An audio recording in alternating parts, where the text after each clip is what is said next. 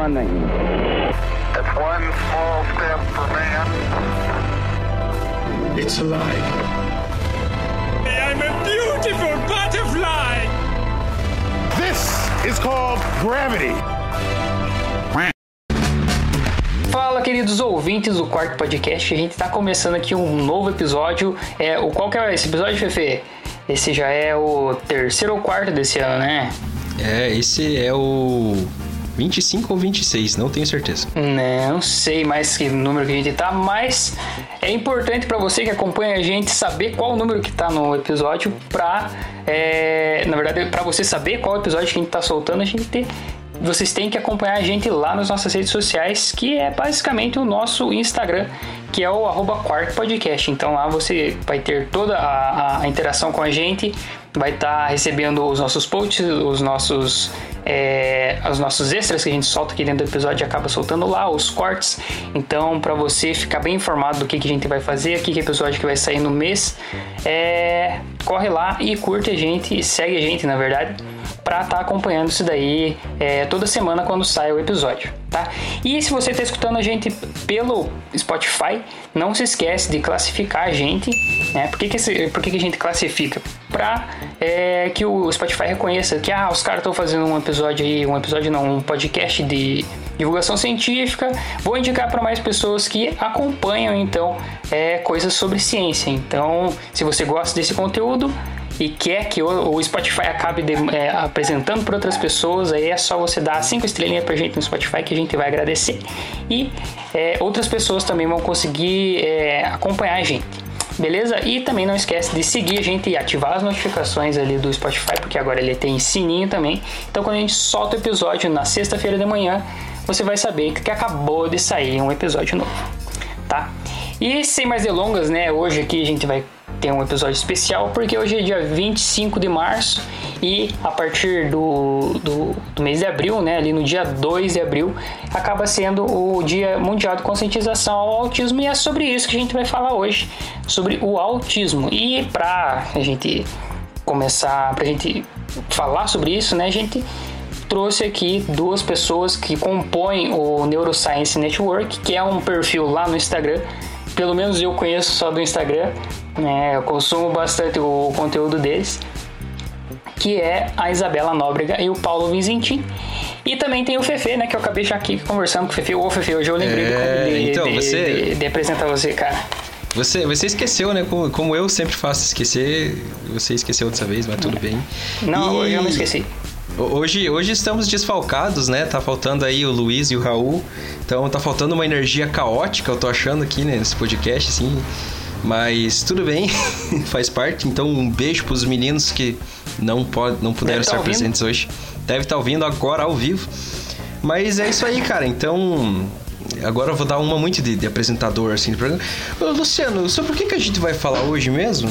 Quem que são ora, essas pessoas que estão aqui? Ora, Fefe, hoje a gente vai falar sobre autismo e como funciona o autismo, sobre como... É... Não, várias, várias dúvidas aí, teve uma, um pessoal que mandou dúvidas aí para nós no Instagram também, a gente vai estar tá, é, trazendo aqui, mas se você Vamos, vamos parar de enrolar, né, cara? Vamos falar com ele já, porque é, senão sim. eu vou ficar segurando aqui. meu Deus do céu. É, Isabela Nóbrega e Paulo Vicentini, sejam bem-vindos. Agora vocês jogam no cara ou coroa aí, quem que vai começar a conversar primeiro, né? Hoje dia. Ah, não, não, não. Hoje, hoje as mulheres, porque hoje é dia das mulheres, aí não, não tem como. Hoje, dia 25, o episódio tá saindo, mas a gente tá gravando no dia das mulheres, então aí, ó. As mulheres primeiro. Você fique à vontade. Então, não, aqui... não só no Dia das Mulheres, né? É. então, é, prazer, obrigada pelo convite, gente. É, eu sou Isabela Nóbrega, eu sou bióloga formada pela Universidade Presbiteriana Mackenzie. E desde o meu terceiro semestre, assim, eu trabalho na área do autismo, né? Então, assim, foi uma. Se eu pudesse, eu ficaria o dia inteiro falando sobre. É, a gente vai ver o quão complexo é esse transtorno. Mas então desde meu terceiro semestre eu sigo nessa área, a qual eu me apaixono cada vez mais e por ser tão complexa que que me faz ter essa curiosidade enorme, né, e criar essas tentar desvendar essas dúvidas que esse transtorno traz pra gente aí. Ah, e atualmente eu tô no hospital é, Israelita Albert Einstein como mestranda, também na área de autismo. Pra você que não tá, não, tá, não tá ouvindo a gente, você pode pensar que ela tá gravando lá no hospital agora e tal. Porque eu, eu ouvindo aqui, eu acabei pensando, putz, ela falou que eu tô no hospital. Aí, na verdade, ela tá na casa dela. Foi isso também. Eu, eu quase perguntei, mas tá tudo bem com você? Tudo certo. Isso aí, pessoal. Bom, primeiramente é um prazer, é, agradeço bastante o convite de vocês, Felipe, Luciano, aqueles que estão ausentes também agradeço da mesma forma. É, é um, é um prazer, é, comentamos aqui no começo, é né, a primeira vez que a gente está lidando com a, com a, questão do podcast, mas é uma, é uma aventura legal, uma coisa diferente para a gente, mais uma forma de comunicação, né? E é uma coisa que tem tudo a ver com a página que a gente teve como projeto inicial, que é a Neuroscience Network Inclusive, tá ali a página no Instagram, vocês podem seguir, compartilhar com o pessoal da família, os amigos, tem bastante, enfim, conteúdos aí de diversas áreas da, da neurociência para vocês estarem é, curtindo, então eu já estou fazendo jabá logo de cara. Tem né? que fazer, tem que fazer no começo enquanto tem gente. Só para apresentar, né? Mas, pessoal, eu sou o Paulo, Paulo Vizentim, eu, eu tenho um, uma história um pouquinho diferente, eu vim da, da área de criação, eu sou formado em design, fiquei anos trabalhando com isso e mudei radicalmente de, de área. É, eu me formei em biomedicina mais recentemente e trabalho hoje, faço mestrado na área também de autismo. É, mais especificamente mexo com, com bioinformática e, e na área de biologia molecular. Olha, então a gente acabou de conhecer os, os, dois, mas tem uma galera também que compõe o Neuroscience. Né? Então aqui talvez a gente vai, vai pegando eles um pouquinho aqui, ó, vem dois de cada vez, e daí a gente faz essa, essa revezada aí pra conversar com todo mundo.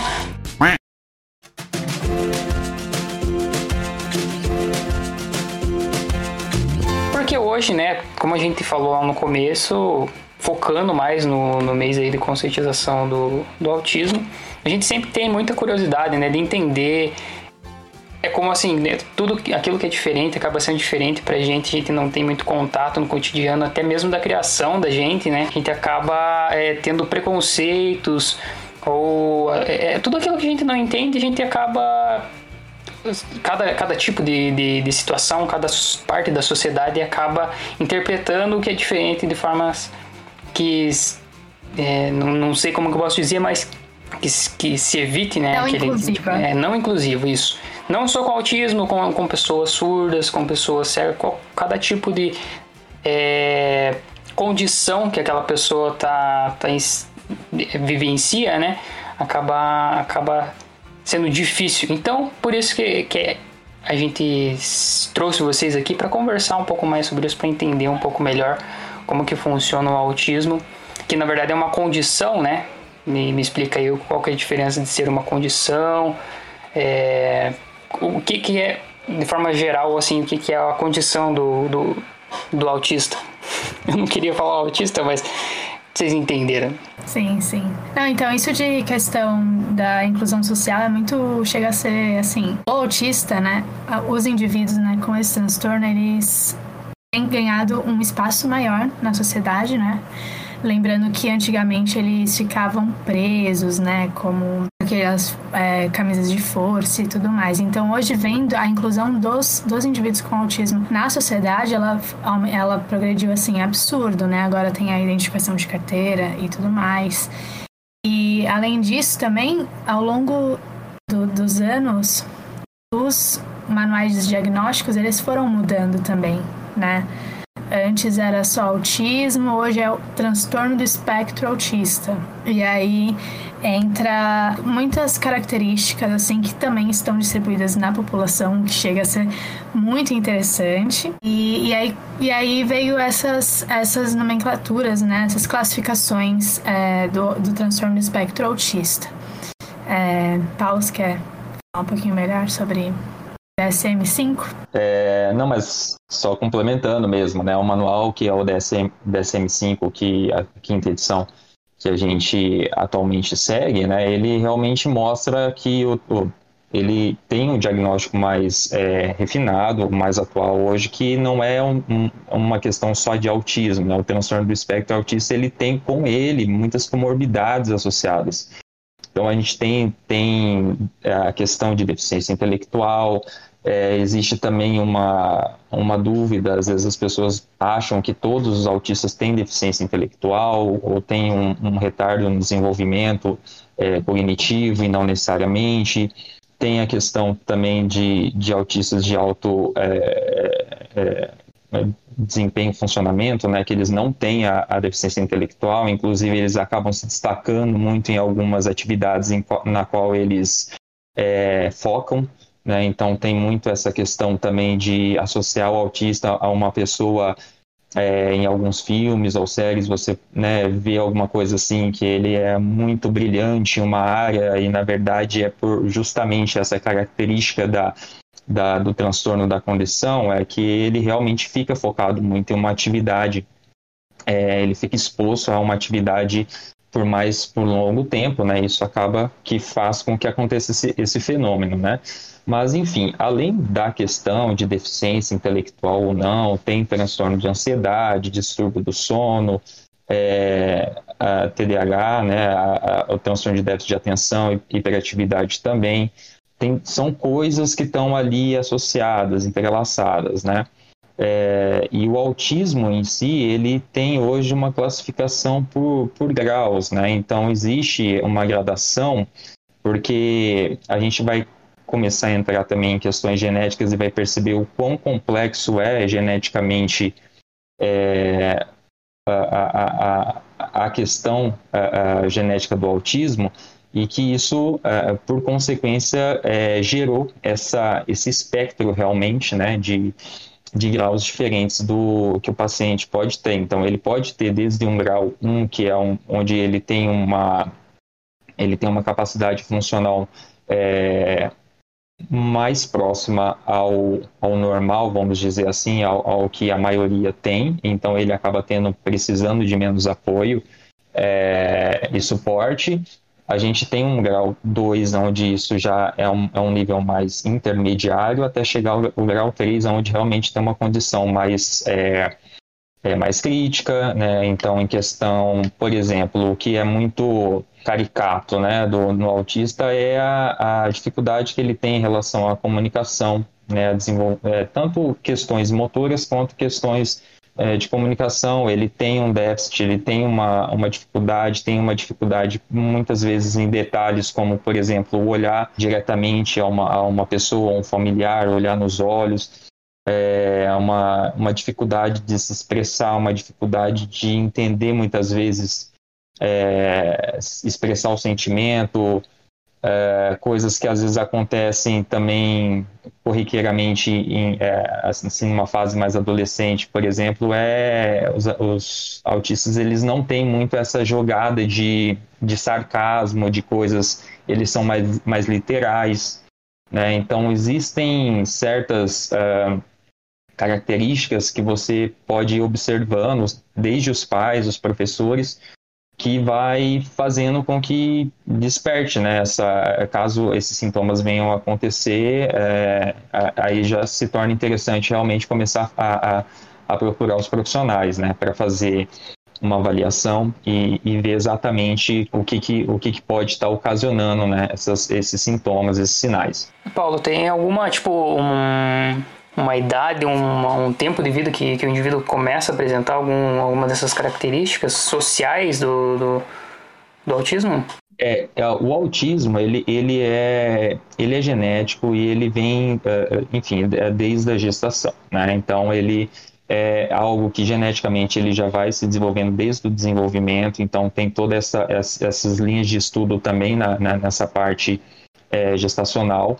E nos primeiros anos de vida já, já é possível, inclusive é aí realmente o ponto crítico, onde você já começa a observar, é, principalmente nos primeiros três anos de vida, você começa a observar, principalmente quando uh, ele for se desenvolver mais em habilidades sociais, né? Então habilidades em que você, que a criança já teria um tempo que ela já precisaria ali em condições normais é, tá já é, se relacionando é, com ali com os pais, com os familiares ou uma, uma criancinha e, né, até com os animais, então você vai vendo que o comportamento às vezes nessa fase bem inicial já começa a se distinguir um pouco. E além dessa questão é, social, ele também a, a, criança ela pode apresentar muitas vezes quando ela está brincando sozinha, ela, às vezes ela tem uma questão de uma certa é, eu não falaria toque, mas é uma certa, um certo nível de organização ali das cores, dos padrões, coisas assim que são é, é, já são sinais também que podem é, é, é, é dar a entender que realmente ele está desenvolvendo ou, ou, já, já está né, desenvolvendo um quadro autista. Então tem tantos sinais é, sociais, de como a criança se desenvolve interagindo com, com o meio, quanto a questão comportamental dela mesma, né? Na, quando ela está isolada, brincando, é, as, as, é, existe também a, quest a questão motora. Você pode, pode complementar isso, a questão motora, também eu estou falando e não paro aqui. É, não, que isso. Mas tem esses flaps com as mãos, né? Que são as borboletinhas. Eles não sabem lidar muito com os sentimentos. Né? Então, às vezes, quando eles estão muito felizes, assim, é, por questões neurológicas, que a gente pode conversar um pouquinho, é, eles acabam emitindo, fazendo esses movimentos estereotipados, né? Que é bem característico do autismo. E sobre essa questão do de quando começa a aparecer e tudo mais, a questão do diagnóstico para TEA, ela, teoricamente, aos três anos, os indivíduos com autismo já são diagnosticados. Mas são casos e casos, né? Que isso com certeza o Paulo vai conseguir falar melhor com mais propriedade. E muitas meninas, elas são diagnosticadas mais tarde. É, e por questões genéticas. É, e os meninos, eles. É uma, é uma proporção maior, né? Tem mais meninos autistas do que meninas. É, então, apesar, apesar do, dos sintomas eles já aparecerem na, na infância, as meninas elas conseguem mascarar melhor esses sintomas do que os meninos. E por, esse, por essa questão que o diagnóstico ele varia, esse, o DSM-5 ele também ele fala sobre um, o diagnóstico vir até os 3 anos de idade, mas tem essas exceções que, na maior parte das vezes, é a maioria de, de pessoas, de indivíduos com autismo sendo diagnosticados. Eu, eu, só vou te interromper um pouquinho porque eu fiquei com uma dúvida nesse DSM-5. Ele é basicamente uma. É tipo um guia para você entender o que está acontecendo ou é tipo alguns padrões que são apresentados e nesse DSM-5 tem é, é, é, tipo o Wikipedia do, do, do, autismo. Posso estar falando bobagem, mas. É, de transtornos mentais no geral, assim, né? É, ele é ah, um é, pouco mais amplo. autismo. É. Ele, ah, é, tá. ele é assim, né? Mais formalmente, ele é o Manual Diagnóstico e Estatístico de Transtornos Mentais da Academia Americana de Psiquiatria. Então, isso é, uma, é um manual já é, de longa data, que tem as edições que vão se atualizando é, conforme vão tendo as novas pesquisas e achados, mas, de forma geral, ela, ela realmente tem. A, o autismo é um, um capítulo desse manual que realmente foca em todos os transtornos mentais.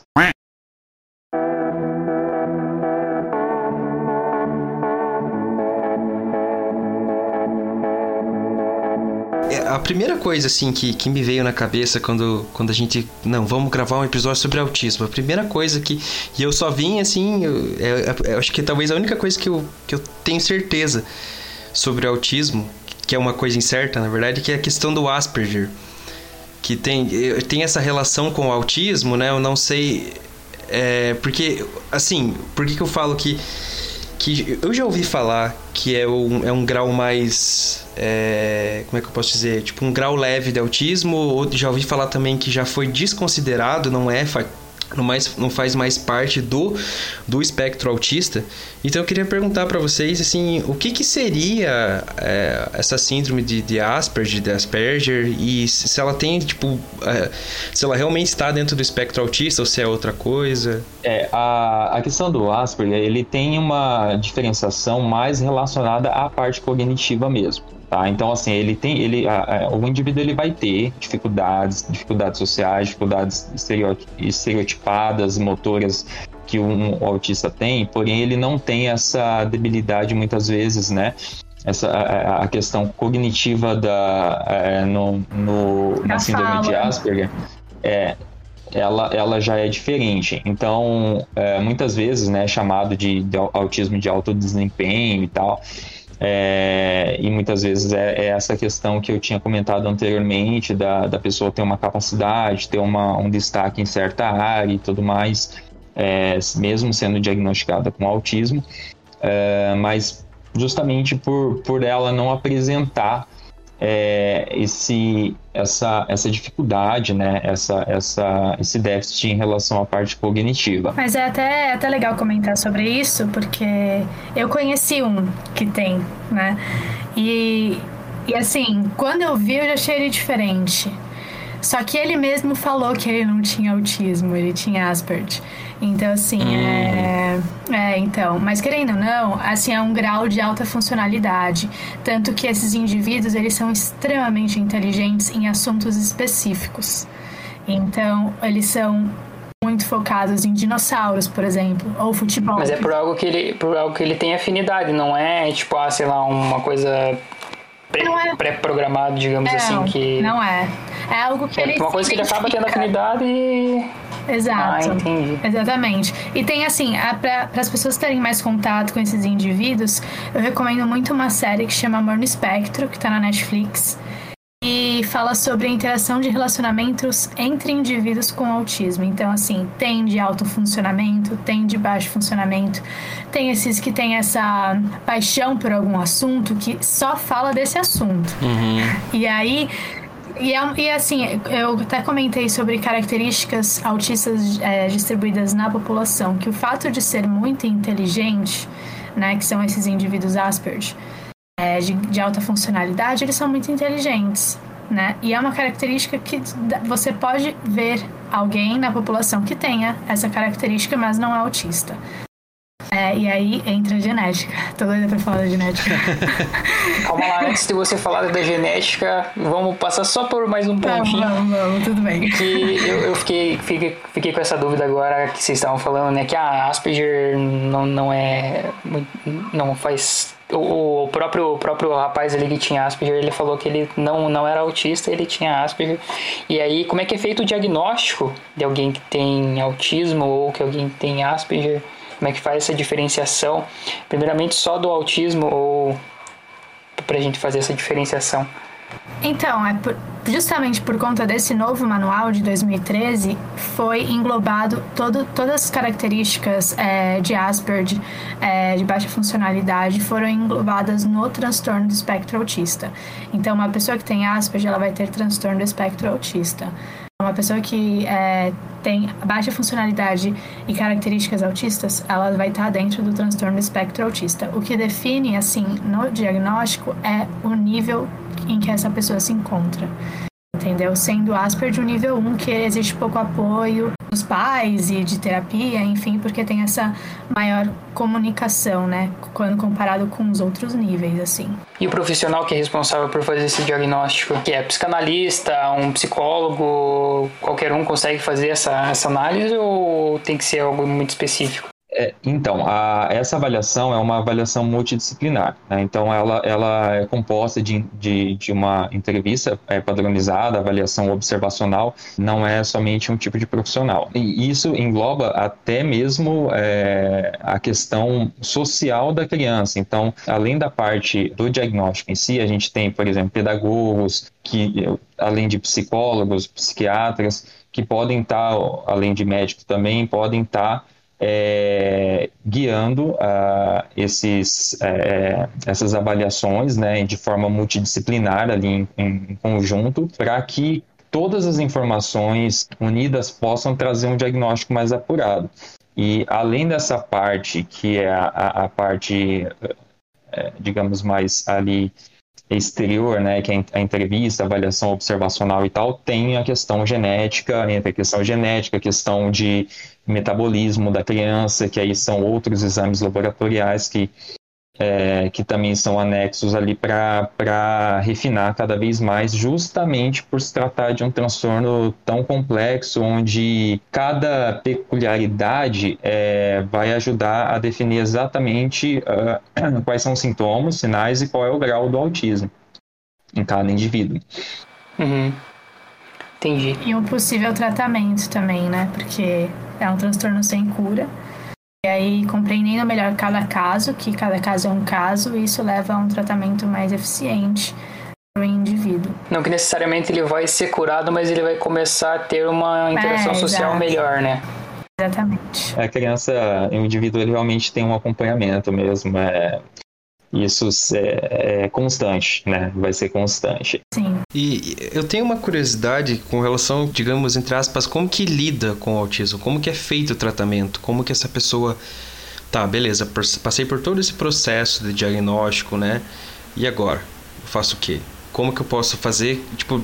É, eu, eu acredito, né, que uma pessoa que esteja ali, no, acho que no nível 3, que é o mais, mais grave, né, mais severo, deve ter vários problemas assim funcionais na, na, na prática, na, na, vida, né?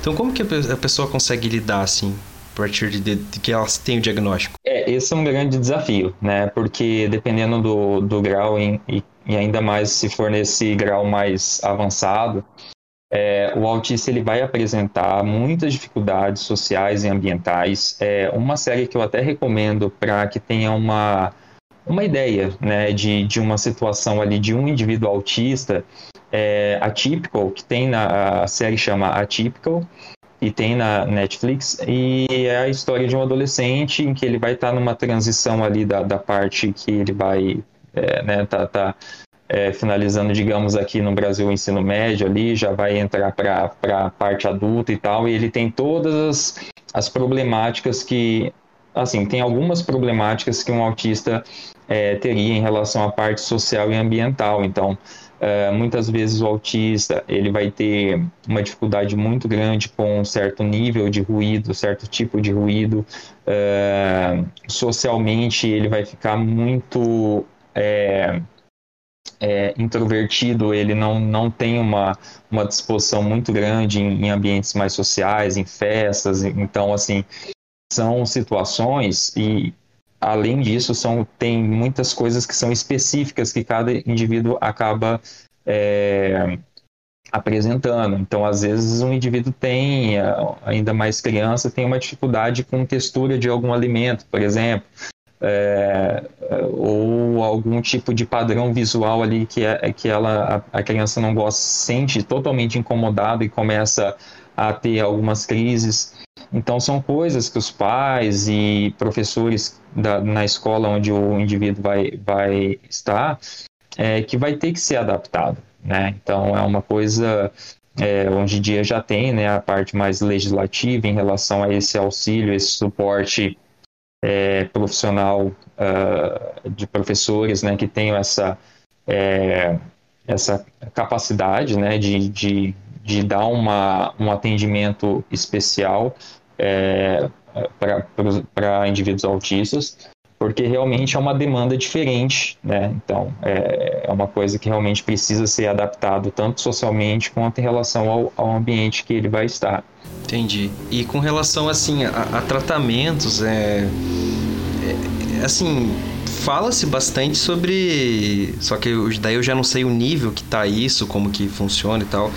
Com relação, acho que, eu, se eu não me engano, o canabidiol é, que, né, que é usado como tratamento, assim, isso já é uma coisa que já é realidade em alguns países, é eficaz ou ainda está tá em fase de estudo? Como é que é isso? Então, aqui depende muito dos casos, né? Como, como eu mencionei. Mas alguns indivíduos autistas têm, têm epilepsia. Em epilepsia, ah, já, se, já é comprovado que existe essa, esse tratamento com CBD, né, com canabidiol, que ajuda né, nessa condição. Então, assim, totalmente falando o que eu sei superficialmente em relação a tratamento com CBD, estaria relacionado com a epilepsia que alguma, alguns autistas podem vir a ter. Mas estudos de medicamento e tudo mais ainda estão em pesquisa, né? Porque depende muito do quadro é, genético do indivíduo. Então, se tem algum, alguma condição que envolve mais de um gene, por exemplo, isso acaba dificultando ainda mais para o tratamento desses indivíduos, entendeu? Porque uhum. tem que levar em consideração tudo que está interagindo dentro da gente, né? Para para entender como que chega nesse quadro clínico desse indivíduo para ver se existe algum tratamento, é, algum medicamento que consiga amenizar, né? Não chega a tratar, assim, só ameniza os casos de ansiedade, por exemplo. É... é que assim, a gente não tem muito contato com o paciente. O, os momentos que eu tive contato com o paciente foi no colégio. A gente trata mais laboratorial mesmo, Paulo, bioinformática. É, mas assim, conhe... o momento que eu acompanhei famílias, né? É, indivíduos, crianças, né, com autismo e tudo mais, eles eles estavam nesse caminho de tentar entender a genética para conseguir um tratamento com medicamento e não só tratamento com psicólogo, né, que aí tenta se adaptar à rotina do indivíduo. Sempre quando fala, né, de, de CBD, THC, chama muita atenção, né, e eu tenho tinha essa curiosidade para ver se é, como que é esse tratamento, né? Porque isso, na verdade, acho que eu até posso levar para outra discussão, é, a discussão para outro, outro lado, né? Mas é até interessante, assim, o quanto a gente não sabe sobre o autismo, né? É. Eu acho que tem muitos outros transtornos que, que é, por exemplo, né, depressão, ansiedade, bipolaridade, borderline, assim, que talvez a, a população em geral já tem um entendimento um pouquinho de como funciona, mas o autismo é uma coisa assim muito complexa mesmo, né? Já começa complexo porque é um espectro, Isso. né? Então, tipo, uhum. tipo, não é não, não é uma coisa só assim fácil de definir. Não, não é. Inclusive, o, a parte do diagnóstico é um, é um grande desafio hoje ainda, né, no autismo. Então, é, se vê que principalmente em países desenvolvidos, ah, que tem, acaba tendo um pouco a questão tecnológica, de avanço de ciência e tecnologia em relação à parte que reflete ao diagnóstico também, acaba tendo mais incidência ah, de diagnóstico é, autista, não exatamente porque nos países desenvolvidos tem mais autistas, mas justamente porque eles conseguem ter um maior é, poder diagnóstico, né? Então, assim, é uma coisa que acaba que a gente está vendo, existe uma, uma, uma média, digamos, é, é, é, mundial hoje, é, há um tempo já se fala isso, que é de aproximadamente 1% da população global, mas tem estudos recentes de, em, em países em desenvolvimento, é, países desenvolvidos, que tem uma média de 1,5%, por exemplo. Então, é, o poder diagnóstico, ele também é uma coisa que está sendo, é, sendo aperfeiçoada, principalmente porque, e aí já entra uma área que é a área que eu faço pesquisa, que entra o dimorfismo sexual, por exemplo, que é a diferença que há entre homens e mulheres em relação ao, ao transtorno, né? Então, hoje, a gente tem aí uma, uma proporção é, de 4 para 1. Então, a gente vê uma, uma incidência de quatro uh, indivíduos autistas homens para uma mulher, né? E existem várias coisas em jogo aí na, é, nessa questão da diferença uh, uh, sexual em relação ao transtorno. Então, desde fatores como a questão hormonal, é, também existe uma média, digamos, é, é, é mundial hoje é, há um tempo já se fala isso que é de aproximadamente 1% da população global, mas tem estudos recentes de, em, em países em desenvolvimento, é, países desenvolvidos que tem uma média de 1,5%, por exemplo. Então, é, o poder diagnóstico ele também é uma coisa que está sendo, é, sendo aperfeiçoada, principalmente porque, e aí já entra uma área que é a área que eu faço pesquisa, que entra o dimorfismo sexual, por exemplo que é a diferença que há entre homens e mulheres em relação ao, ao transtorno, né? Então, hoje a gente tem aí uma, uma proporção uh, de 4 para 1. Então, a gente vê uma, uma incidência de 4 uh, indivíduos autistas homens para uma mulher, né? Uhum. E existem várias coisas em jogo aí na, é, nessa questão da diferença a, sexual em relação ao transtorno. Então, desde fatores como a questão hormonal, é, também existe uma, uma base em relação ao comportamento que tem homens e que tem mulheres em relação à parte social, que acaba também dificultando muitas vezes o diagnóstico autista feminino. Né? Elas, as mulheres é, acabam tendo uma melhor desenvoltura é, é, em questões é, de comunicação uh, e, e, social, elas acabam tendo uma menor dificuldade, digamos assim, em relação aos homens, e isso acaba mascarando um pouquinho essa, a, a, o diagnóstico. Então, é uma coisa também que se leva em consideração. Fora é, cromossomo sexual, né, questões genéticas, os padrões genéticos em homens mulheres, que é, também é uma coisa que na área de bioinformática é a minha linha de pesquisa, que a gente está tentando identificar exatamente quais são as redes de genes em homens e mulheres, como que são é, diferentes essas redes gênicas, né? É, esse, essa interação entre os genes é, no, no, nos homens, nas mulheres e como que essas, essa diferença estrutural, né? É, se há uma diferença realmente estrutural muito grande, se essas diferenças, como que essas diferenças é, tem impacto em relação ao transtorno.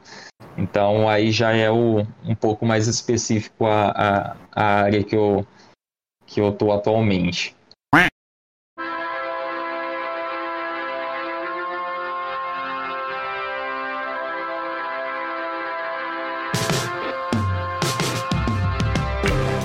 Aí, de, de, de, um, de um, um assunto já, já migramos para outro, que é um dos, mais interessantes, né, que a gente já que, que, a gente vem conversando aqui, porque foi falado, né, que tem uma diferença aí de, de, de, de população feminina que tem uma menos, não que necessariamente sejam menos propensas a, eu acredito, agora vocês que vão dizer se são mais propensas ou menos propensas a, a ser do espectro autista, né, porque a gente acaba acompanhando, sei lá, tipo, eu vejo na, nas séries que, que existem e coisas da, da cultura pop que tem representação de, de alguém do, do, com espectro autista, é, é sempre um homem, sempre um menino, um rapaz. Eu acho difícil. Até esses dias caiu um, uma moça no meu TikTok ali que ela era autista. Aí eu comecei a seguir ela, porque tipo, eu nunca tinha é, visto, né? E até quando eu tive a conversa pré, pré-gravação com a Isabela, ela falou que, que, que teria essa, essa diferenciação, porque acredito que ela estava é, se referindo a você, Paulo, que você faria fazer pesquisa com isso. Eu fiquei até curioso para entender um pouco mais sobre isso, né?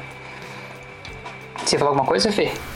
É, eu já ia engatilhar nessa, nessa vibe aí que se foi. É, então eu já vou complementar a tua, tua pergunta e dar uma chance pra Isabela, que ela tava, tipo, ansiando para falar de genética.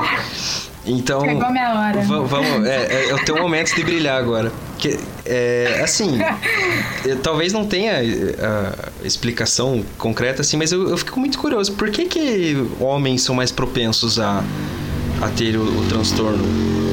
Mulheres não? Por que, que essa proporção é, é maior para homens? É, então, é como o Paulo mencionou sobre os cromossomos sexuais, também é assim. Na, na literatura não tem nada comprovado, é isso, né? Uhum. As pesquisas elas estão evoluindo em relação ao assunto.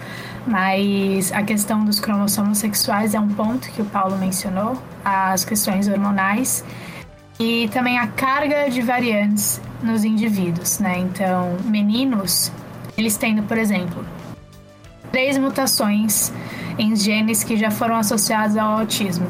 Ele, ele tem uma alta, ele tem um alto risco de desenvolver o autismo. Mas as meninas que têm essas mesmas três mutações, talvez ela não desenvolva o autismo. Por quê? A carga genética, ela tem um limiar. Então imagina um copo. Os meninos, se eles têm um copo cheio, um copo pela metade, na verdade, ele tem, um, ele tem uma maior proporção em desenvolver o autismo. Só que para as meninas terem a mesma proporção que esses meninos, o copo tem que estar transbordando. Então, é aí que entra os efeitos protetores, como os hormônios, por exemplo. Entendeu? essa, essa água transbordando seria a carga genética dessas meninas. Então, teria que ter uma alta carga genética de variantes que já foram ou não associadas ao autismo, porque tem alguns tipos de herança dentro desse transtorno.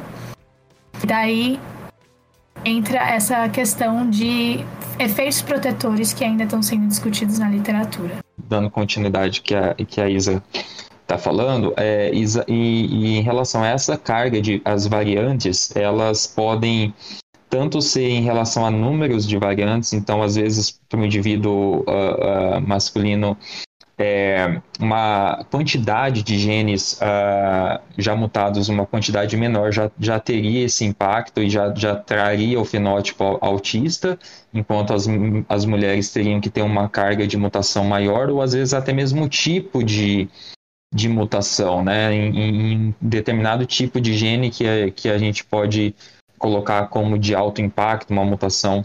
É, de alto impacto, e isso poderia, uh, muitas vezes, para a mulher, precisaria ter um maior número de mutações nesses genes de, de maior impacto para realmente começar a apresentar esse fenótipo autista. Né? E em relação ao que a Isa falou da, da do, do hormônio, que é uma das variantes, da, das variáveis aí nessa nessa é, é, equação é que a, a testosterona tem estudos que, que mostram né, que a, a testosterona ela tem uma implicação é, na parte do, no desenvolvimento, nos homens, então isso também acaba a, é, trazendo um pouco mais de fator de risco é, em relação ao autismo, uh, principalmente nos, nos homens. Né? Entendi. Mas ainda, ainda tá tipo. Parece ser alguma coisa bem. Não, não diria nebulosa, acho que não é a palavra, mas ainda tá se, se propondo a, a, a explicação, né? Tipo, os estudos hoje em dia estão focados nessa parte de explicar por que, que homens têm mais propensão a, a ter autismo. É, é justamente a, a, é, essa ideia, né? Porque assim, o que realmente é, faz com que homens tenham mais propensão ao autismo é a pergunta de um milhão de dólares, né? É. E, uh, assim... a pergunta de milhões. É a é real etiologia, né? Fala, putz, isso é realmente é que todo mundo tá de é. diferentes formas pesquisando, inclusive eu. Então, o que a gente está... A, a, abordagem que a gente... É, é, eu decidi com a minha orientadora seguir é através de banco de dados, né? Então, através da ferramenta de bioinformática, de uh, com, com, com, dados mais volumosos, é, tentar identificar um padrão de redes de genes em relação é, como que funciona o padrão é, masculino e feminino em relação às conexões entre os genes, a, a como esses genes se expressam Uh, e como esses genes se expressam e se relacionam em indivíduos homens, em indivíduos mulheres, isso sem, sem ser autistas, assim, de forma realmente biológica. Primeira, primeiro passo é entender quais são essas diferenças, né? E um segundo passo é a gente utilizar um banco, uh, um banco de dados que chama SFARE, que é um banco onde tem, onde você consegue ver ali uma lista é, de genes que são associados, já são sabidamente associados com o autismo, né? E entender nessas redes masculinas e femininas onde que estão localizados esses genes é, que são associados ao autismo.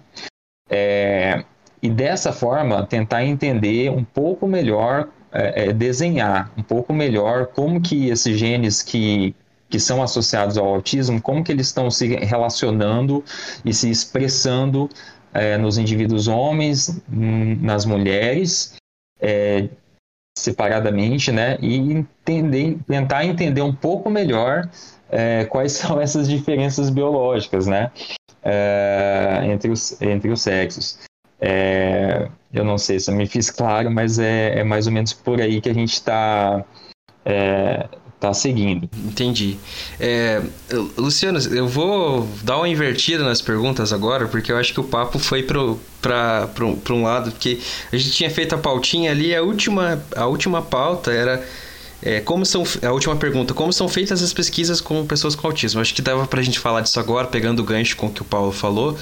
E acho que primeiro, eu queria saber assim, que vocês respondessem essa pergunta, né? Como são feitas as pesquisas, mas também queria que vocês falassem da pesquisa de vocês. É, até porque eu acho que talvez é... desculpe Fefe, ter cortar, mas é que é o que nem o Paulo estava falando ali, ele pega de banco de dados e, e, a Isabela falou ali ao longo da conversa que ela não tem contato com os indivíduos, ela acaba trabalhando mais é, em outra parte. Então a gente acho que é importante a gente saber mais ou menos como que vocês acabam trabalhando. É, e, e também tem, tem outro lado, assim, né? Todos nós aqui, a gente estava falando antes de começar a gravação, a gente é da pesquisa, então vamos, vamos valorizar, tipo, o que a gente faz também, né? Tipo, falar do nosso trabalho, acho que faz, é uma parte essencial do tanto do, do, do Instagram do Neuroscience, como a gente aqui do Quark falar sobre a importância dos trabalhos que a gente faz. Então, eu queria que vocês falassem assim, tipo, que, poxa, tipo, por exemplo, bioinformática chama muita atenção, assim, como assim bioinformática, né? Então eu queria, queria saber, e, e até quando eu fiquei curioso também com relação ao que a Isabela falou, porque ela disse que não tinha contato com pacientes, então porque eu imagino pesquisa com autismo, né, você tendo contato com as pessoas, né, diretamente com as pessoas tudo que tem o transtorno. Então, é, acho que queria lançar essa, essa para vocês aí, para vocês falar um pouco da pesquisa. Amei. Amei. Paulo, pode continuar, é, dar continuidade se você quiser sobre a sua, que já estava falando, então. Tá bem, legal. Bom, então assim, é, é, a, o autismo ele realmente, ele além de ser um, uma, um transtorno complexo e tem uma questão muito multidisciplinar, então assim, você vai ver é, geneticista, biólogo, bio, biomédico, biotecnólogo, bioinformata, aí tem a parte de psicologia, psiquiatria, tem toda uma gama de profissionais, né, e com diferentes abordagens, é, técnicas, análises, é, e, assim, o que, onde entra é, eu e a, a, Isa hoje nessa história é, é realmente na parte mais laboratorial. Então, o que a gente precisa de fato, para fazer as análises e, e, e, responder as perguntas que a gente é, busca, é o material biológico. Né? É um material biológico tanto de indivíduos é, autistas quanto de, de indivíduos controles, para a gente justamente fazer essa, esses comparativos. Né? Então, o, uma coisa que uh, eu também trabalho com, com minha orientadora é pegar material biológico, é, especificamente a urina, de indivíduos, tanto autistas quanto uh, é, neurotípicos, né, não autistas, a gente, através da urina desses indivíduos, que é realmente uma, uma forma de é, não invasiva de coletar material biológico deles, a gente consegue encontrar é, células camosas, células epiteliais é, que são resíduos que são, estão presentes na urina e que a gente faz um procedimento onde a gente consegue fazer a seleção dessas uh, células e a gente faz uma cultura primária, uma cultura celular, ou seja, a gente em laboratório consegue uh, colocar em placas uh, e fazer um cultivo dessas células para elas se multiplicarem, crescerem e a gente ter então um, uma, uma espécie ali de estoque, né? de, de cultura daquelas células e através dessas células a gente consegue aplicar protocolos que é conhecido no meio como reprogramação celular. Então, o que, o que seria né, uma reprogramação celular? Seria a gente pegar essas células uh, que a gente coletou dos, dos indivíduos e a gente, com alterações químicas, a gente consegue fazer uma re, reprogramar a parte é, do núcleo da célula, os genes, e a gente consegue transformar essas células, por exemplo, em neurônios né, ou, ou, células embrionárias, e de células embrionárias depois elas se transformarem, é, transformarem em neurônios. Esse procedimento é, é, é, é de suma importância porque é justamente com a parte uh, dos neurônios, a parte é, é, neurológica que a gente tem que lidar. Né? Então, isso serve muito para a gente testar fármacos, para a gente testar protocolos, entender um pouco melhor até mesmo qual que é a a, como que se comportam a, a esses neurônios, essas células do indivíduo. Então, hoje em dia já existe técnicas é, para se estudar é, é, condições, distúrbios, tran transtornos neurológicos, além, além do, do, autismo, outros também, né? Que usam essas técnicas. Então, assim, é, é, é, esse tipo de contato realmente à distância que a gente acaba tendo, né?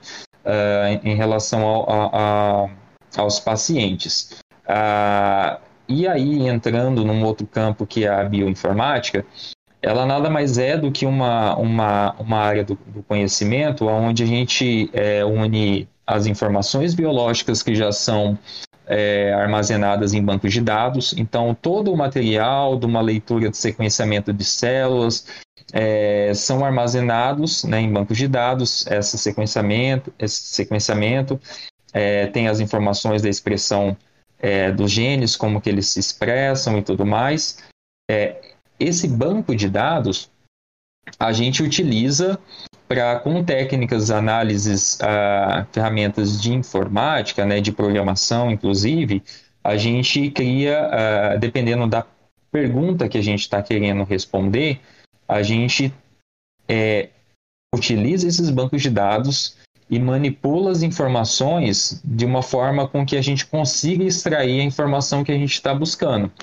Então, a área de bioinformática ela é voltada justamente para uma análise mais an analítica ali da, da, da, questão informacional. Então, já existe banco de dados, já, já tem os dados, você usa uma ferramenta de uma linguagem de programação, é, é, ou, ou, alguma, não necessariamente uma linguagem, mas você pode usar, enfim, alguma, algum dispositivo, algum aplicativo é, que faça essa manipulação dos dados e com isso você consiga é, tentar responder alguma questão. Sim, é, a pesquisa no autismo tem muitos ramos, assim, né? Por ser essa complexidade toda. É, a minha, eu também trabalho com cultivo celular, mas assim, o, o meu foco é mais entender um pouquinho da etiologia e dos fatores de risco ambientais que já foram associados ao autismo, né? Então, além da genética, existem alguns fatores ambientais de risco já bem associados. Então, entre eles a idade dos pais avançada, principalmente a do pai. Prematuridade já, já foi reportado como um fator de risco.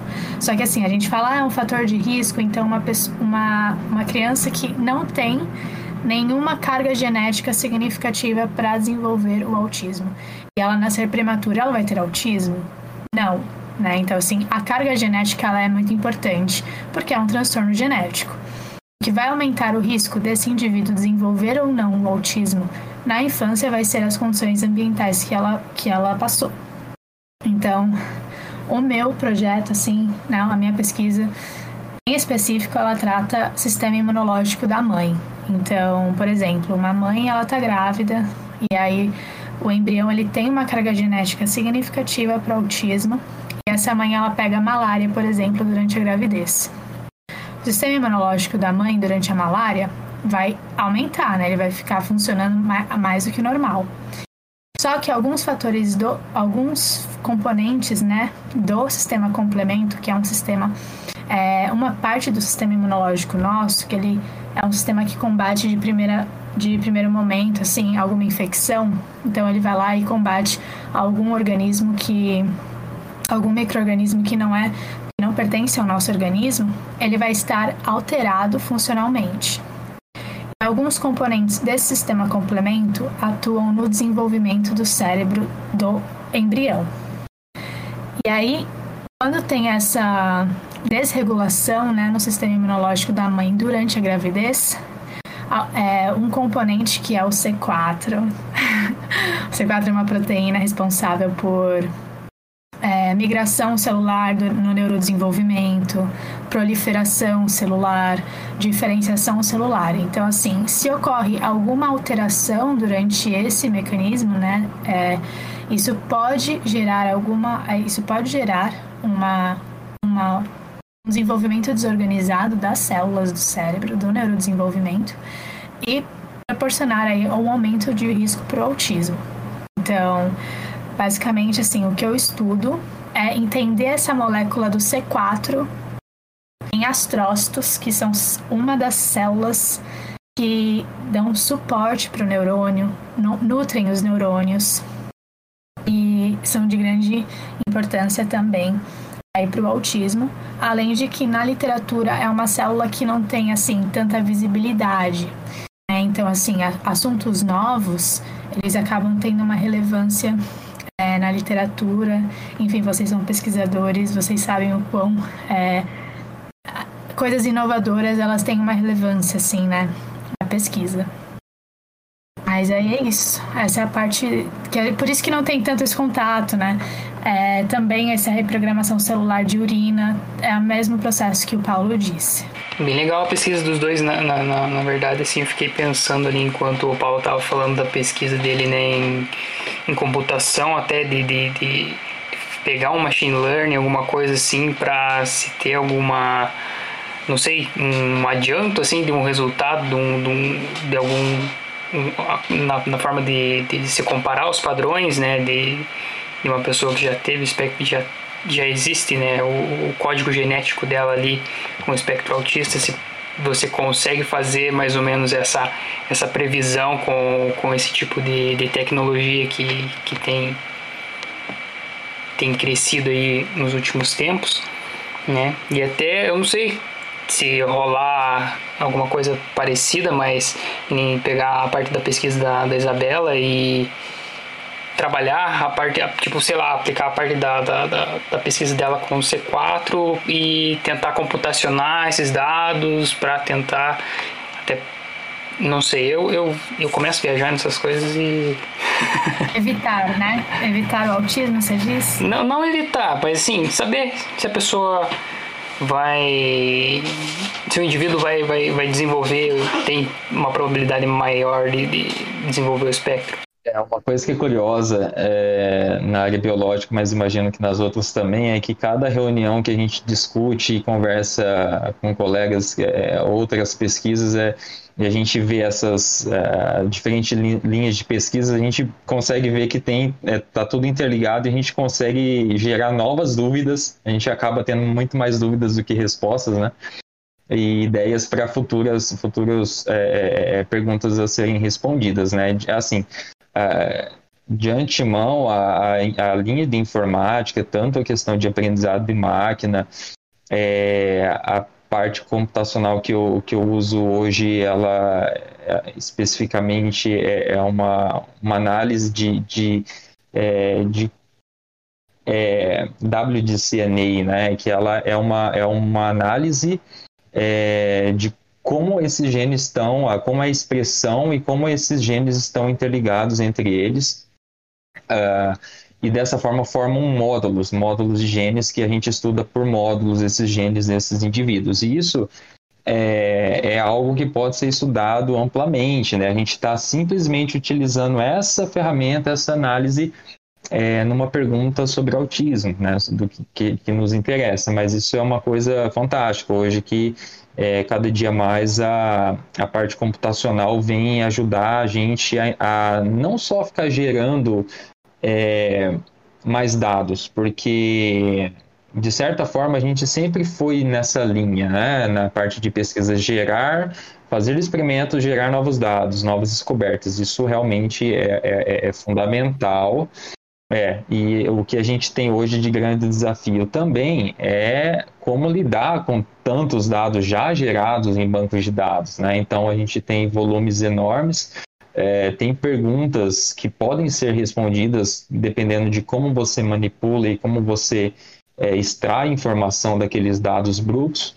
Então é uma coisa que é interessantíssimo também por questões financeiras, né? Que é, a gente sabe que é um desafio a gente propor um, um, órgão fomentador de, de, de pesquisa, é, enfim, uma, uma linha de pesquisa muito custosa. Então, você lidar com banco de dados, com a, a parte de, de, de explorar dados já feitos é realmente é, é, fantástico, porque você consegue ter avanços legais é, importantes e você consegue ter um baixo custo de orçamento, né? Então isso é uma coisa também que, que, que é muito potencial, né, em relação à, à parte de pesquisa que, inclusive, CAPES, FAPESP da vida aí vão realmente gostar desse, desse tipo de, de abordagem também. Sinto muito isso também. Quando eu tô falando de autismo, e às vezes, nossa, o que, que eu tô falando? Né? Porque é tanta coisa, gente. Não sei como é que é. A gente, até a gente acaba se perdendo nas Eu ia só complementar o que nós dois falamos da, da questão da, da urina, né, da, da reprogramação celular. Então, assim, hoje é, é tão interessante essa técnica que, é, no meu caso, eu estou utilizando hoje, né, a, a as células presentes na urina, mas isso pode ser feito com polpa de dente de leite das crianças. Então, existe como você pegar um dente de leite, você conseguir extrair células de dentro da polpa do dente, é, o bulbo capilar. Então, assim, é, fora os mais convencionais, né? Que aí a gente tem também a questão da, é, de, de, de células epiteliais na pele, né? Que você pode re- é, realmente fazer a biópsia, só que a gente sempre busca ah, por vias mais ah, menos invasivas, mais acessíveis, justamente também por lidar com indivíduos autistas que eles têm uma sensibilidade maior, né? Ao toque, a essa questão de né, essa proximidade, então a gente também se preocupa com esse lado é, mais prático e mais humano da, da, da, da pesquisa. Ah, esqueci de comentar uma coisa que o Paulo falou agora, que me lembrou. É, a minha parte de pesquisa, ela nem trata de células de indivíduos autistas. Então, assim, eu vou pegar células de indivíduos neurotípicos, é, extraído da urina, passado pela é, programação celular, programação celular, e aí eu vou fazer uma edição genética nesse gene do C4 e comparar com células de indivíduos autistas. Então, assim, é, o quanto também indivíduos né, neurotípicos, né, controles, são importantes para a pesquisa. É, a participação desses indivíduos é, é de extrema importância para a gente conseguir entender o diferente, o diferente entre aspas, né? Show de bola. Quer falar alguma coisa, Fefe? Não, tô. Acabaram minhas dúvidas. Quer dizer, não acabaram, mas eu vou, vou segurar elas, porque senão a gente vai ficar aqui até meia-noite, porque eu tenho muita pergunta pra fazer. É, então, é, eu acho que dá pra gente se di- direcionar pro, pro final. É, e para isso, então, a gente vai trazer algumas perguntas. A única pergunta, né, que deixaram pra gente. Não sei se acabaram deixando alguma pergunta pra vocês no Instagram de vocês, mas pra nós chegou uma pergunta do professor Paulo, que ele gravou um episódio com nós aqui sobre a computação quântica. Ele foi meu, meu professor durante a graduação e ele deixou uma questão aqui e eu vou fazer essa pergunta para vocês. Um abraço, professor Paulo, se estiver escutando. A pergunta é se já se tem conhecimento dos mecanismos que produzem o quadro, na verdade, é, o, o espectro, né? Se tem co- conhecimento do que, que acaba produzindo na parte da genética ou se é especificamente na parte de gestação. Acredito que a gente já deu uma, uma pincelada sobre isso, mas só para dar uma, uma resposta para o professor aqui sobre, sobre isso. Se já se tem algum conhecimento mais na verdade, vocês já acabaram respondendo, né? Que é tem se começar a estudar um pouco mais a fundo agora. Mas tem sim, é, é que como eu mencionei anteriormente, tem vários, tem alguns tipos de herança, né, dentro do autismo. E um deles é, chama herança monogênica, ou seja, um único, ge, um único gene que tem uma variante de alta penetrância e muito patogênica já é suficiente para desenvolver o quadro é, do transtorno. Então, assim, um único gene, uma única variante é, altamente patogênica já é o suficiente. Esses quadros, é, em específico, que assim, cinco, corresponde a 5% dos casos, tá? É pouco. Mas eles, eles proporcionam esse melhor conhecimento do que realmente está é, é, induzindo, né, assim, o autismo nesse indivíduo. Mas aí tem os outros tipos de herança também, que o meu, quando se trata do meio ambiente também, né, dos fatores ambientais de risco, são, e também a genética, corresponde a aproximadamente 30% dos casos. Então, assim, é um desafio ainda. Mas respondendo à pergunta dele, existe esse tipo de herança que corresponde a 5%, é capaz de realmente desvendar, né, o porquê desse indivíduo ter desenvolvido o autismo.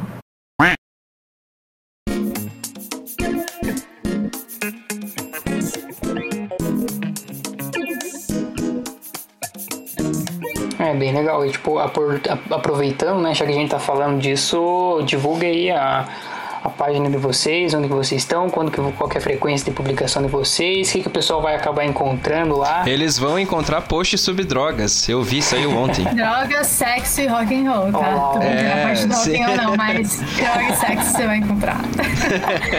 Rock and roll também, porque já publiquei uma sobre verdade, música. é verdade. Dá uma olhada lá.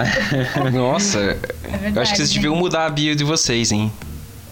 É, Colocar sexo, drogas e rock and roll. Vai, vai chamar atenção. Neuroscience, sexo, da- drogas e rock and roll. É, então, mas o cérebro explica, pô. Tem explicação. Mas segue aí, gente, no nosso Insta, tá? As publicações elas são de segunda e quinta, às 6 horas. E ainda por cima você pode indicar um tema no nosso Pix, que está lá, neurosciencepix.gmail.com. E aí, vocês quiserem dar um centavo e indicar um tema, meu, você consegue. E é isso. Arroba Neuroscience Network, é Isso isso? mesmo. Neuroscience Network, tudo junto. E é isso. E eu, eu queria falar uma coisa que eu achei muito bacana da, da, da- do projeto de vocês, que é essa, essa mescla, né? Porque eu vi que tem uns episódios relacionados à parte de física, mais à parte de química, que é uma aquela ciência mais hardcore, né? Mais dura que o pessoal fala, e aí vem para uma área mais de, bio, de biologia e tal. Eu acho que é muito legal essa, essa interação toda, né? E É, então a gente tinha uma banda, daí veio a pandemia, daí a gente se juntou pra fazer podcast. Ah, que legal. pode crer. O Felipe. O Felipe é- é, era da química ali, pá, daí ele, eu, ele sabia que eu tinha contato com, com a parte do podcast. Vamos fazer o podcast. É que bem naquela parte, na hora da, da, da, da, da, da- da vacina. Não era nem da vacina, acho que era de questionamento científico mesmo. Da... Vocês lembram do. Lembram do, do Xandão? Que foi no Flow e falou da Terra plana? Não sei se vocês lembram disso. Hum, Dois eu anos já vi atrás. isso. É, Eu então, era um, É, então, tipo, ele foi no Flow defendeu a Terra plana e eu fiquei muito revoltado, cara. Pensei, não, eu tenho que fazer alguma coisa diferente, falar que a Terra não é plana. E daí. E eu sempre gostei de falar de ciência, né? Eu, eu ia no bar, assim, saía com os meus amigos, falava de ciência, me empolgava. E não era todo mundo que se empolgava pra falar disso. Eu pensei, eu preciso Ah, é tão triste, convidar né? pessoas. É muito, é muito, é muito Ai. triste. E eu, eu pensei, É vou um chamar. parênteses, um parênteses é que vocês podem chamar a gente pra ir pro bar que a gente vai. Nossa, É, ele demorou. com certeza. Falar sobre ciência. Não, o Felipe, o Felipe mora em São É, eu tô Carlos. pertinho aí. Vocês- pertinho, pertinho. Vamos, vamos Ah, Eu vou marcar. visitar o Felipe, daí eu vou visitar vocês, daí a gente A gente vai Ó. reúne tudo. S- São Carlos tem bares muito, muito legais aí, então podem chegar a conhecer. Massa. Legal, legal. Olha, então aí, aí só dando sequência na história, né, a gente eu, a gente ia fazer ali só física e química, como você falou, ia ficar muito pesado, ia ficar muito sério o conteúdo, e aí a gente chamou o cara que é mais louco que a gente, que é o Luiz, que é o cara da biologia, e ele acaba falando, vocês iam gostar dele, só que ele acaba falando o episódio inteiro sozinho, e daí a gente acabou trancando ele hoje na, na gaiolinha dele, pra, pra gente conseguir conversar. É brincadeira, ô Luiz, você tá editando o episódio agora aí. Olha aí, ficou com- comprometedor agora, né? Como que ele vai editar o nosso. Foi, foi. Boa noite a todos. Estou fazendo uma breve interrupção no episódio aqui para deixar explícito a minha indignação, porque esse negócio que o Luciano falou de ah, e tranquei, trancamos ele na gaiola aí, é mentira, porque eu entrei na gaiola por livre e espontânea vontade. Eu entrei porque eu quis. Então, assim, falar que me trancaram é um pouco de, de desaforo até da parte do Luciano, porque eu, eu entrei porque eu quis e falei, podem me fechar aqui. Então, é isso. Só vamos, vamos deixar clara a situação aí. É isso aí. Podem continuar agora com, com, com esse episódio maravilhoso. Beijo no coração de todo mundo. Tchau. E voltei aqui só para avisar que esse barulho de água no fundo do meu áudio aí é- é só um aquário. Eu não tô no banheiro, tá? Eu vou postar um story do aquário aí pra vocês verem que é verdade. Agora eu vou mesmo. Tchau. Não, e daí, aí agora esse ano a gente tem um outro, outro membro que é da parte da história. E aí a gente consegue fazer a parte social também, que sempre tem tem a ver com, com o rolê. Nossa, mas da, uma sugestão seria Então- falar dessa guerra que tá tendo na Rússia. Então, o episódio que vai sair essa semana que a gente tá gravando. Já vai ser sair. sobre. Legal. História da União legal. Soviética aí. Tá no Rapaz, forninho. O negócio É. é, negócio é complexo? Legal. Mas é isso, pessoal. A gente vai finalizando por aqui. Para você que ficou até agora, muito obrigado. Não se esqueça de falar, de fazer tudo aquilo que eu comentei lá no começo. Se você gostou desse episódio aqui, você é, compartilha lá no Instagram. A gente tem a nossa artezinha de divulgação, tem os cortes depois. Tem também aqui uma forma de você compartilhar aqui diretamente do Spotify. Se você estiver escutando no Spotify, se você não tiver também, tá em todas as outras plat- plataformas de, de podcast que você queira escutar. Né? Então, eu vou deixando aqui meu abraço para todo mundo. Um agradecimento especial para vocês dois que quiseram, toparam participar aqui do e vir gravar com a gente. E, e é isso. Um recadinho final aí, Fefe. Manda um abraço pra tua mãe que tá sempre escutando nós. É, um, um beijo, mãe. Eu sei que você tá ouvindo aí. Então, é isso aí. É, e, e assim, eu queria agradecer ao, Paulo e, a, e a Isabela por participar. Espero que o que vocês falaram foi a primeira experiência de vocês com o podcast. Espero que tenha sido motivador e não traumatizante. Espero que vocês tenham gostado, né? Mas foi muito bom, muito da hora o papo. E eu vou, eu vou indicar, mandar um pix lá e indicar um tema pro Neuroscience que eu tô. Ah, legal! Eu vou. tô- tô já tô pensando aqui, não vou falar pra né, deixar surpresa, mas eu vou mandar lá. ó. Quero ver, quero ver ser publicado, hein? Pode ficar, a gente até, a gente até fala tema indicado por, tá? Gente, se vocês quiserem deixar um. Se vocês quiserem deixar um recadinho, um beijo pra mãe também. Se a mãe de vocês forem ouvir, pode, pode falar aí. Fazer um jabá de novo, pode, pode falar, fica à vontade. Bom, eu só tenho a agradecer realmente a oportunidade, como a gente comentou, né? A primeira experiência aí tá, e realmente fo- foi, foi legal, não foi traumático, então se- isso já realmente é um, um bom passo aí. Foi muito legal mesmo. é, é, a gente se sentiu mais à vontade com vocês e, e a gente fica à disposição, à disposição, mas é, enfim, bate-papo aí sobre essa, a, a área de ciência é uma coisa que a gente faz realmente por amor. Ainda mais tratando de Brasil, eu acho que realmente esse pesquisador tem que fazer por É, amor, né? Não tem jeito. É, não tem. Mas é uma coisa que a gente, a gente fica feliz, né? De, de poder compartilhar, nem que seja uma, uma informação mínima que o, o ouvinte consegue é, absorver e, e ajudar na, na vida diária aí do, de cada um. Acho que isso é, isso é muito importante. Então, só, só agradecer aí. Valeu, pessoal. Obrigada, gente. Então é isso aí. Até mais, meus queridos. Tchau. Valeu!